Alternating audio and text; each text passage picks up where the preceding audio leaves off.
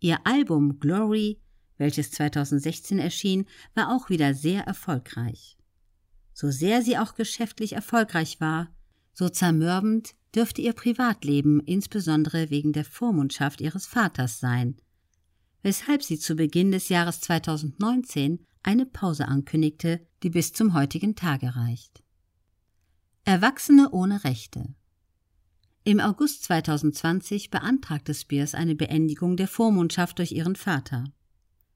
Sie sei in Wirklichkeit traumatisiert, fühle sich von ihrer Familie und von Managern ausgenutzt, könne nicht schlafen, werde von allen kontrolliert und könne selbst nicht mehr über ihr Leben und ihr eigenes Vermögen bestimmen.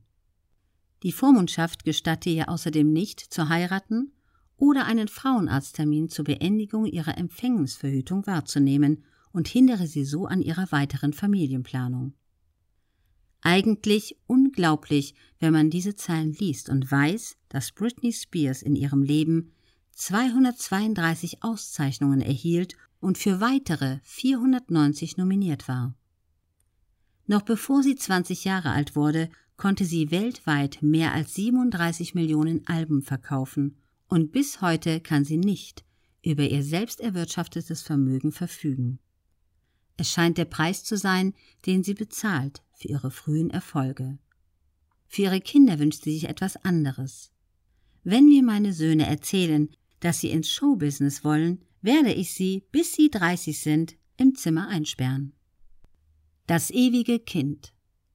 Spears musste bereits im Alter von drei Jahren hart für ihre Erfolge arbeiten. Der Druck der Eltern und dann der Druck der Öffentlichkeit dürften ihr mental schwer zugesetzt haben. Ich kann nirgends hingehen, ohne dass die Leute über mich urteilen.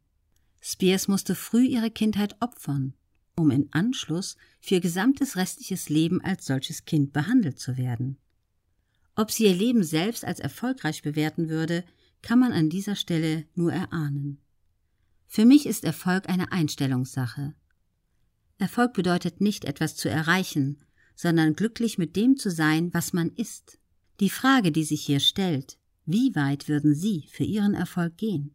Was würden Sie opfern, um erfolgreich zu sein? Der Autor dieses Artikels, Michael Jagersbacher, ist Kommunikationstrainer, Unternehmer und Buchautor. Auf seinem Blog www.michael-jagersbacher.at gibt er Tipps, wie man sympathischer wird und mehr Profil erhält.